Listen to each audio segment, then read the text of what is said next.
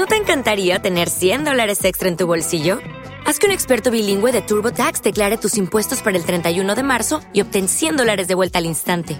Porque no importa cuáles hayan sido tus logros del año pasado, TurboTax hace que cuenten. Obtén 100 dólares de vuelta y tus impuestos con 100% de precisión, solo con Intuit TurboTax. Debes declarar para el 31 de marzo. Crédito solo aplicable al costo de la presentación federal con TurboTax Full Service. Oferta sujeta a cambios o cancelación en cualquier momento. Buenas chicos y chicas, aquí Doc. En esta ocasión vamos a tener una charlita con, Ángel Miranda, que es el autor de la novela Carrión, que habéis estado escuchando eh, promocionada en los últimos audios, al final de cada audio. Y bueno, me gustaría que lo conocierais mejor y que supierais un poquito más, más de él. ¿Qué tal, Ángel? ¿Cómo estás? Muy buenas, muy bien. Encantado de estar aquí con vosotros. Muchas gracias por invitarme. Gracias a ti por contar con nosotros.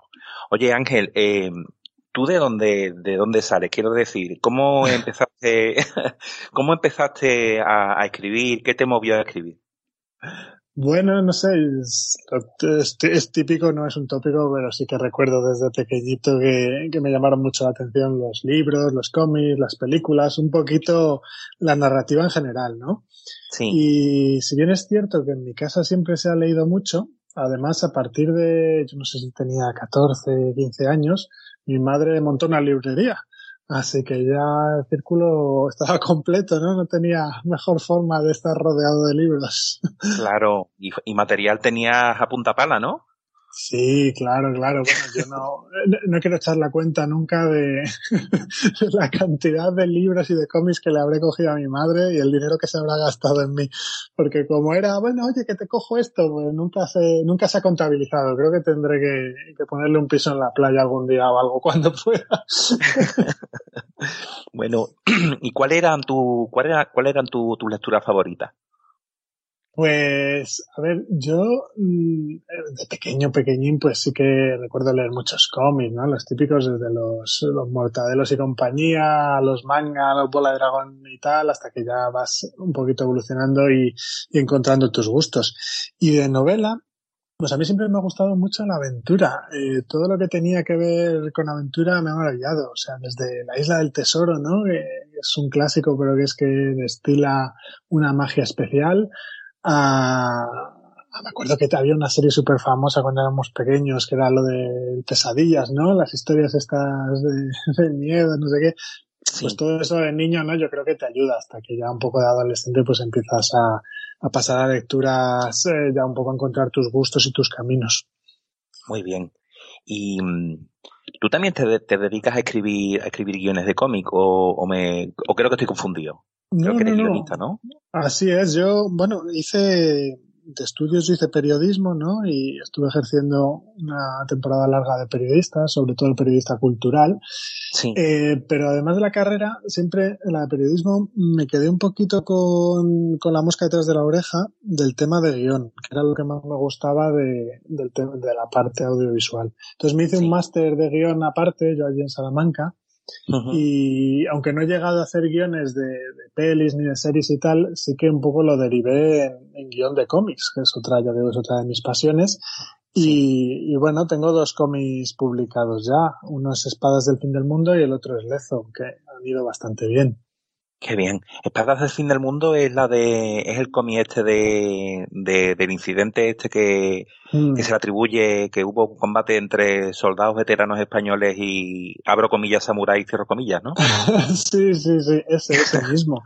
Sí, los dos cómics, la verdad es que por ahora estoy en el género histórico, ¿no? Tanto en novela como en cómics. Y el primer cómic que lancé, lo lancé por crowdfunding, un poco a, mi cuenta y riesgo fue Espadas del Fin del Mundo, que efectivamente cuenta los combates de Cagayán, que son unos combates muy llamativos eso, porque se enfrentaron allí en Filipinas en el siglo XVI, pues eh, soldados españoles de la época de los tercios, un veterano que había por allí como el protagonista, contra piratas japoneses, entre los que había, como bien insinuabas, de gente de todo tipo y pelaje, ¿no? Igual que entre los españoles, pues había mucho, pues eran piratas, ¿no? Pues gente que se salía a buscarse la vida con el pillaje, de, serían desde campesinos a delincuentes, a entre ellos, pues sí que habría alguno de los piratas japoneses, sobre todo en los puestos de mando, pues que proviniera de, de las guerras internas japonesas y efectivamente pues de todo el tema samurai. O sea que eran piratas, eran piratas guaco, en verdad. Sí, los llaman los, los wako y sobre todo llamados así por los por los chinos, ¿no? Que eran y también se mezclaban a veces entre los chinos y los japoneses, pero sí que es cierto que en la época los japoneses pues tenían una aura de eran aún más temibles y una aura de superioridad bélica a lo que acostumbraban a, ver, a verse por las aguas asiáticas. De hecho, los españoles los describen como, como los europeos de allá, ¿no? Como los, los que tenían unas técnicas marciales y bélicas pues un poquito más avanzadas eran más temibles, respetables. Sí, usaban un poquito más, un poquito más la cabeza, la, la inteligencia. Sí, bueno, ellos habían vivido un periodo de guerras internas, ya les habían enseñado un poquito los portugueses pues todo el tema de la artillería y bueno, pues los españoles hemos de decir que en ese momento eran el top del top a nivel mundial en cuanto a tema bélico pero los japoneses, bueno, pues tenían lo suyo también, desde luego. Sí, es una cosa curiosa eh, que yo encuentro que son los paralelismos y similitudes que hay entre en, las dos culturas, la cultura española y la cultura japonesa. Nos dejamos influenciar el uno por el otro de una forma muy, muy fácil, ¿verdad? Sí, hay como un, eso, una, que se atraen, ¿no? Parece que ellos, incluso a día de hoy, todo lo que sea español les llama muchísimo la atención y a nosotros también, ¿no? Pues la cantidad de, material cultural y de todo tipo que hay japonés aquí. Bueno, ellos llegaron en el siglo XVI, XVII, pues llegaron a pisar nuestras costas, ¿no? Con las embajadas estas que hicieron y todo. Al final hay algo mágico, yo creo, en, el, en toda la historia japonesa y por supuesto en toda la española. La embajada de Hasekura Sunenaga. Sí, sí, sí, sí, sí. Bueno, el tema de los Japón, ¿no? Que acabaron por, el Corea, sur, aquí en Corea, en el apellido. Y que se quedaron allí, vamos. Dice que hay, dice que hay un daisho que llevaba el embajador para ofrecérselo al rey. Y que ese daisho, pues imagino que se lo robarían, lo perdería.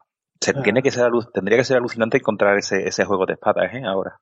Bueno, ya ves, todo un tesoro digno de Indiana Jones. bueno, te voy a meter en un jardín, Ángel. Venga. Si, ponemos, si ponemos, olvídate del canal de la historia. si ponemos a un samurái, al mejor samurái, y ponemos delante, le ponemos delante al mejor espadachín español, ¿quién crees que se lleva la, la, el agua su sardina? De la época. Bueno, es un poco una, una tesis que, que aparece en el cómic, ¿no? Porque, pues, eh, el cómic es muy riguroso a nivel histórico mm, y tiene mucha investigación detrás, pero bueno, también como es un ¿Te está gustando este episodio? Hazte fan desde el botón Apoyar del podcast de Nivos. Elige tu aportación y podrás escuchar este y el resto de sus episodios extra. Además, ayudarás a su productor a seguir creando contenido con la misma pasión y dedicación.